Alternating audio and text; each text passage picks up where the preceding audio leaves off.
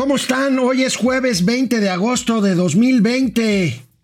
Para todos que tengan ustedes eh, un buen fin de semana. Bueno, mañana es viernes, pero hoy se supone que deberíamos de hablar del nuevo pacto fiscal, de la reunión de gobernadores con el presidente, pero pues tenemos que hablar del circo Lozoya. Sigue el circo Lozoya y seguirá.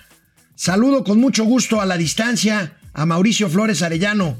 Mauricio, ¿Dónde estás? ¿Estás buscando nuevos payasos del Circo Lozoya? Les traigo interplatanaria intergaláctica del Circo Lozoya. Va a salir un nuevo payasito. y, bueno, y ahorita vamos a hablar. de gritos, les vamos a decir que es de tierras hidrocálidas. ¿Cómo ven? Está bien. Ahí tienen ya para quienes habían preguntado por Doña Austeridad Republicana, ya está repuesta ya está repuesta. Empezamos Momento Financiero con el Circo Lozoya. Esto es Momento Financiero. El espacio en el que todos podemos hablar. Balanza comercial. Inflación. Evaluación. Tasas de interés. Momento Financiero. El análisis económico más claro. Objetivo y divertido de Internet. Sin tanto choro. Sí. Y como les gusta. Peladito y a la boca. ¡Órale! ¡Vamos, réjete bien! Momento Financiero. ¿Por qué seguimos diciendo Circo Lozoya? Porque no parece que se esté buscando justicia, se está violando minuto tras minuto el debido proceso, con lo cual se va a retrasar lo que sería la búsqueda de justicia, en este caso primero para Emilio Lozoya, que es un delincuente confeso y que ahora se ha convertido en acusador, pero bueno, se violan todos los procesos. Primero, el presidente dijo, sería bueno que viéramos el video, y el video salió. Luego dijo, sería bueno que viéramos la denuncia. Bueno, pues ayer se filtró la denuncia, Lozoya está denunciando a tres expresidentes, Carlos Salinas de Gortari, Felipe Calderón y Enrique Peña Nieto, a dos exsecretarios de Hacienda, ya se están deslindando, pero bueno, amigo, resulta que ahora el acusado es el acusador y la 4T, pues feliz porque tiene material, pues para llevarse todo el sexenio con esto, en vez de hablar de crisis económica, de crisis sanitaria y de delincuencia desbordada. Bueno, eso ya no importa, amigo. Realmente sabemos que las prioridades del gobierno no son, no son atender las urgencias. Le interesa ganar las próximas elecciones. A ver, ya le agarraron, así como ayer habíamos hablado, aventaron un montón de popó y está salpicando a todos lados. A ver, ¿cuál es la instrucción interplatanaria intergaláctica que traemos para no andarla calentando así y andársela sobando? No, no, ahí les va. El asunto está en que mañana el presidente llega a Aguascalientes. Hoy en la noche va a salir otro video. Digo, por si no estaban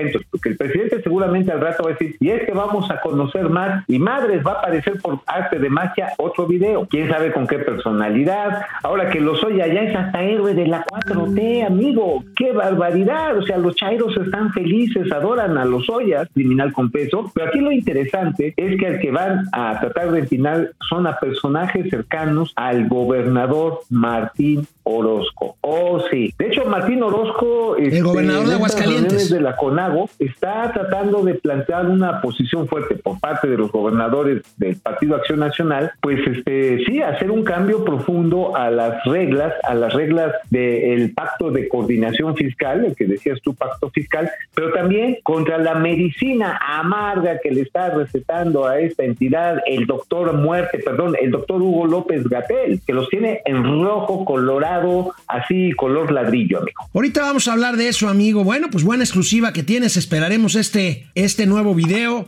Martín Orozco, otro gobernador del PAN, en este caso de Aguascalientes. Pero bueno, hablando del, del video, amigo, y de la denuncia que misteriosamente ayer apareció Ah, por ¿cómo, todos lados. No es misterio. Y nadie di- dice, Ajá. dice la fiscalía que ella no la filtró, el gobierno que no la filtró. Bueno, de repente alguien se la encontró ahí, le puso Lysol y la distribuyó a todas las redacciones y a todos los periodistas de este país. Veamos cómo hoy en la mañana el presidente ratifica la autenticidad del documento. El presidente de la República ratifica la autenticidad de una denuncia, de una denuncia presentada por Lozoya ante la Fiscalía A General ver. de la República. Veamos. Bien. pero no creo que lo esté haciendo la fiscalía. De hecho, se deslindó ayer en un comunicado. Ah, no sabía, pero... Y en la este, noche. Sí, entonces eh, no tiene por qué afectarse o violarse el El debido proceso. debido proceso. Llegó al tema de Carlos Salinas de Gortari, que es cabildero del PAN. eh, ¿Llegó esa parte o no le dio el tiempo? No, no he llegado hasta allá, me falta todavía, llevo como... ¿Hasta dónde llegué? Pues sí, como a la página 20, 25. Es que yo no me puedo desvelar. Y además estaba yo leyendo cosas que, este, muy fuertes. Y yo, pues procuro que dormirme tranquilo para no tener pesadillas. Pues ya, este, de por sí tenemos que enfrentar situaciones muy difíciles. Entonces hoy por la mañana, ya en mi viaje hacia Aguascalientes, voy a tener tiempo para terminar de leerlo, todo. Este, y sí convoco a los ciudadanos, a todos los que puedan, que conozcan el documento. Pues ¿cómo ves, amigo Mauricio Flores? El presidente habló hoy más de una hora del caso Lozoya. Pues parece que van a administrar esto y lo van a traer, pues por lo menos de aquí a las elecciones del 2021, si no es que durante todo el sexenio. Eh, lo van a andar votando. Ahora, las acusaciones son graves, como tú dices, ya salieron a deslindarse porque la parte acusadora en esta recae la obligatoriedad de presentar las pruebas. A ver, si el señor Lozoya dice que ahora sí que fue el, el este, el, ¿cómo decían? Este, el innombrable, El innombrable. el chupacabra, el que tramó todo esto, ah chinga, pero entonces ¿por qué le ha ido también a las empresas que están trabajando en lugar de Pemex sacando más petróleo y pagándole, repito, una renta del 75% de sus ingresos al gobierno federal. O sea, o sea, no manches, o sea, pagas una lana para que no para desfalcar, sino para ganar. Pues eso es una inversión, ¿no? Digo, si lo vemos así muy cínicamente hablando, ¿no? Digo, o sea, no le entiendo la lógica. Además, ¿sabes qué? Me llama mucho la atención de las declaraciones del de el hoy héroe de la 4T es Emilio Lozoya. Emilio Ricardo, Ricardo Ricardo Lozoya, ¿sabes qué? Que no menciona a Froilán García, a Ojitos Verdes, que era su particular, y ese se metía, bueno, no se metía el dedo porque no se alcanzaba. Sí, sí, sí, el que fuera su jefe de oficina. Bueno, el 13 de agosto de 2017, cuando Lozoya empezó a ser acusado de irregularidades por Odebrecht, amigo, publicó Ajá. una carta, una carta aclaratoria. Estamos hablando de agosto de 2017, que dice lo siguiente: Niego categóricamente las imputaciones y la información de supuestos actos de solicitud y o recepción de sobornos por mi parte en la empresa Odebrecht. La información contenida en la nota carece de prueba documental alguna y relata una historia absolutamente falta, falsa, dolosa e inexistente sobre supuestos hechos en los que participé. Señala reuniones con diferentes personas que incluso no sé quiénes son. Niego categóricamente estas aseveraciones. Asimismo, suponiendo que hubiese alegatos en mi contra por parte de delincuentes confesos, habría que por lo menos mencionar que estas personas pueden decir cualquier cosa a cambio de reducciones de condenas. He reiterado mi interés de que este tema sea investigado y sancionado, pero es lamentable que esto se lleve a chismes y acusaciones sin fundamento alguno. Jamás he participado en actos de corrupción. Amigo, es exactamente lo que está haciendo Emilio Lozoya, que francamente a estas alturas es un delincuente confeso. Pero también un mentiroso confeso, digo, en algunos de los dos puntos está mintiendo. Por un lado dice soy inocente, por otro lado soy culpable, pero además de esto se desprende. Entonces, si un mentiroso te dice, oye mamá, yo no te agarré el dinero del monedero, dice, bueno, sí lo agarré, pero, pero no fue para mí. Fíjate que se lo di a mis amiguitos que me estaban pidiendo para los chescos en la escuela. O sea, neta, tú tienes, o sea, digo, el señor Lozoya, y qué buen documento re- ahí repitió, repitieron nuestros amigos del economista, porque nos hace ver la calidad o la calaña del señor Emilio Lozoya, que es criminal confeso. No se nos debe de olvidar eso, porque ahora resulta que todo lo que dice es verdad y bueno.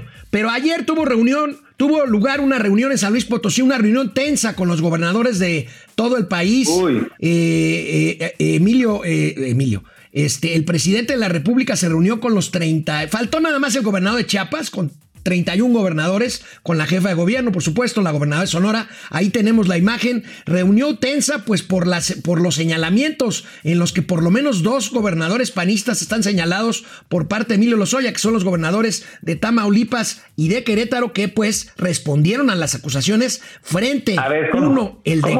Querétaro frente a ¿Tenemos López Obrador y el otro, el de Tamaulipas, frente a la secretaria de Gobernación, eh, Olga Sánchez Olga Sánchez Cordero. Bueno, pero en nuestra materia, amigo, la nota es que se abrió la posibilidad de un nuevo pacto fiscal y de una nueva convención hacendaria.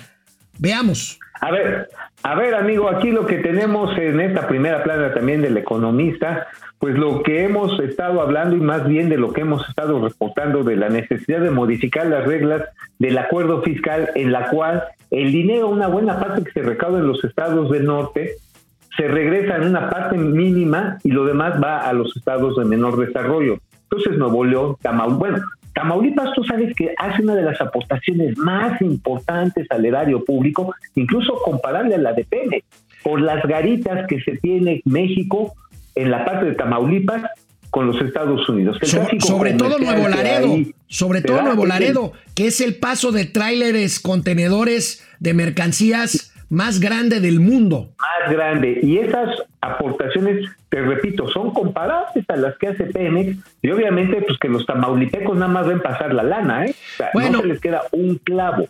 ¿Por qué no vemos, Entonces, amigo, lo digo- que dijo la Secretaría de Gobernación, la secretaria de Gobernación, Olga Sánchez Cordero, tratando de resumir, pues, un poquito lo que dijo el presidente, lo que le dijo el presidente a los gobernadores?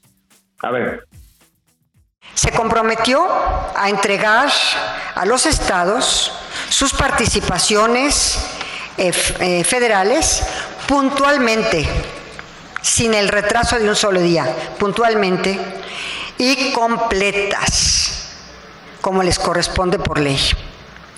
El titular del Ejecutivo también indicó que seguiremos reforzando el sistema de salud, para lo cual si se requieren más recursos, serían prácticamente ilimitados los recursos que se destinarían al sistema de salud. Un acuerdo de especial relevancia que surgió en esta reunión tiene que ver con la materia sendaria, de explicable interés para los gobernadores, quienes a raíz de la pandemia han visto reducirse los ingresos de sus estados. La gobernadora, la jefa de gobierno y los gobernadores acordaron promover la discusión de la hacienda pública y la coordinación fiscal en el corto y mediano plazo a través de la Comisión Permanente de Funcionarios Fiscales, órgano del Sistema Nacional de Coordinación Fiscal, en el que participan todos los secretarios de finanzas de todas las entidades federativas y la Secretaría de Hacienda y Crédito Público. También se estableció que los gobernadores que así lo desean podrían incorporarse a estas reuniones de esta comisión. Los gobernadores que así lo deseen, ¿qué opinas, amigo? ¿Hay condiciones, habrá condiciones políticas con todo esto que está pasando para llevar a cabo una reunión de coordinación fiscal y eventualmente una convención nacional hacendaria que cambie el pacto fiscal eh, por el cual se reparten recursos a los estados de la República? Mira, aquí se está jugando al clásico juego, se está jugando al clásico juego de el palo y la zanahoria. Cualquiera de las dos puedes agarrar la opción que desees. O sea, si no me, si no me haces caso, toma la barbón. si te Ay, tu zanahoria, como a los burros, amigos. Digo, yo sé que ves viaje, burro y se te antoja el viaje, amigo, pero la verdad, la verdad es que es eso. Por un lado se les está amagando, como les decíamos en Exclusión de Platanera Intergaláctica, el video que probablemente salga hoy va a traer a gente relacionada con Martín Orozco. Le vas a pegar otra vez.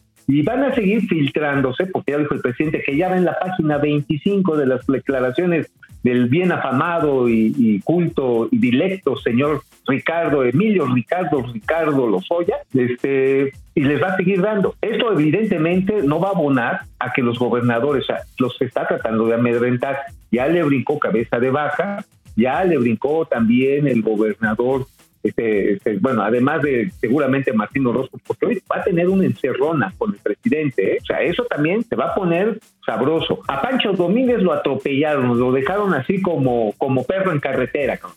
Ya, esto obviamente está pensando las relaciones, porque te portas bien, hay lana, te portas mal, hay video. Mientras tanto, mientras tanto, amigo, un decrecimiento económico del 18% negativo, por supuesto, 50 mil muertos, casi 60 mil por la pandemia y otro tanto por la violencia. Canal 76 de Easy, de lunes a viernes 4 de la tarde y en Spotify, Momento Financiero. Regresamos. Querido amigo Mauricio Flores, ayer tuvo lugar la reunión mensual del Comité Directivo de la Asociación de Bancos de México. Confirmaron lo que nosotros les adelantamos aquí en Momento Financiero en el sentido de que la banca se prepara para estar bien reservada ante lo que seguramente será una ola de impagos de pues estos 9 millones de créditos que están en el programa de diferimientos, pero que a partir de septiembre tendrán que empezar de nuevo a pagar sus mensualidades con los respectivos intereses, querido amigo. Sí, mira, fíjate que es interesante. Eh, les pude preguntar a Luis Niño de Rivera, el presidente de la Asociación de Bancos de México, que si iba a ser de guamazo los intereses y el principal que se había dejado de pagar en estos primeros cuatro meses. No, se va a diferir precisamente y se va a ir diluyendo a lo largo del tiempo del crédito. Es decir, probablemente se tengan que alargar los plazos. Ahora, eso va a representar también la necesidad de ciertas renegociaciones caso por caso. Aquí la parte grave, amigo, es que la banca sí echó, le echó ganas. O sea, lo que le metió fueron un billón de pesos, 4.3 puntos del Producto Interno Bruto para apoyar a los mexicanos, a sus clientes. Eso no lo hizo el gobierno mexicano, ¿eh? así de claro. ¿No? Y lo que está ahora en juego es que pues cerca de 7, si no es que hasta 8 millones de personas conservadoramente vieron disminuir su ingreso o perdieron totalmente su ingreso. Y esto hace imposible pagar desde la tarjeta de crédito, no digamos el crédito hipotecario y el del coche. Le preguntaron a Luis Niño de Rivera, el presidente de la Asociación de Bancos de México, si conocía algo de esto que pues ahí viene el lobo. ¿Te acuerdas que hemos estado diciendo que ahí viene el nuevo pacto para la inversión productiva privada de este país y que nadie sabe si va a llegar o no va a llegar? Bueno, le preguntaron, digo que no sabe nada, pero dice que los bancos tienen dinero suficiente para prestar para proyectos productivos. Veamos a Luis Niño de Rivera. A ver, a ver, a ver. Y finalmente, eh, la pregunta sobre el acuerdo nacional, pues todavía no existe.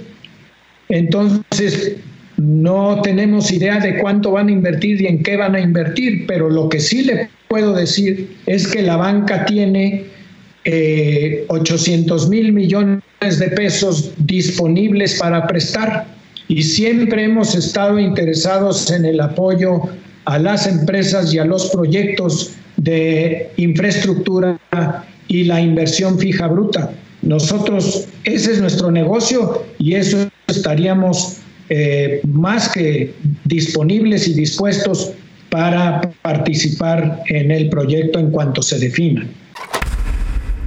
Bueno, pues ahí está, la banca tiene dinero para prestar, el tema es que haya proyectos y estos proyectos pues no llegan. Este famoso programa de inversión que ha prometido Romo y que ha prometido el propio secretario de Hacienda, pues nomás no llega y no se ve cómo pueda llegar con este ambiente. Oye, amigo, por cierto, chisme, chisme sabroso. Oye, hubo un edicto que salió ayer en el diario oficial, precisamente de esta coordinación para impulsar la actividad económica, de esta coordinación que llega, lleva el señor Alfonso Romo, y no apareció su firma en el diario oficial, ¿eh? Al rato lo vamos a subir al Ah, momento financiero. Viene sin su firma.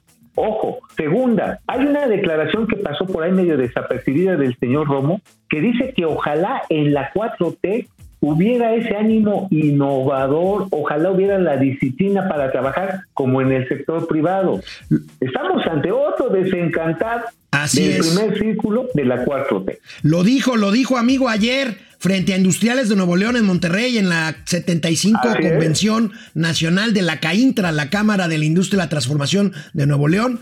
Crítico, crítico con la 4T, Alfonso Romo. Vamos a ver en qué termina esto. Pero vamos a pasar lista, amigo, porque ya me andan aquí presionando. Saludos, saludos, Depredador saludos. mercenario, Depre, ¿cómo estás? Con las leyes que se están aprobando de la no venta de alimento chatarra, lo que no se comenta es cómo le va a afectar a la gente que se dedica a eso.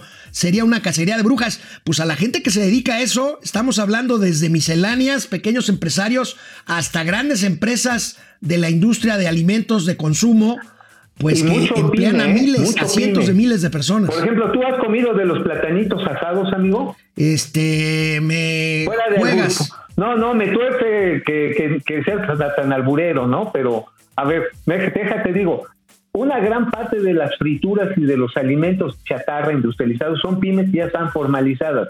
Con la cacería a través de los grupos de los agentes antichetos, estas empresas se van a ir a la informalidad así. Marco Reyes, muchachos, ¿no salieron manchados con las declaraciones de Lozoya?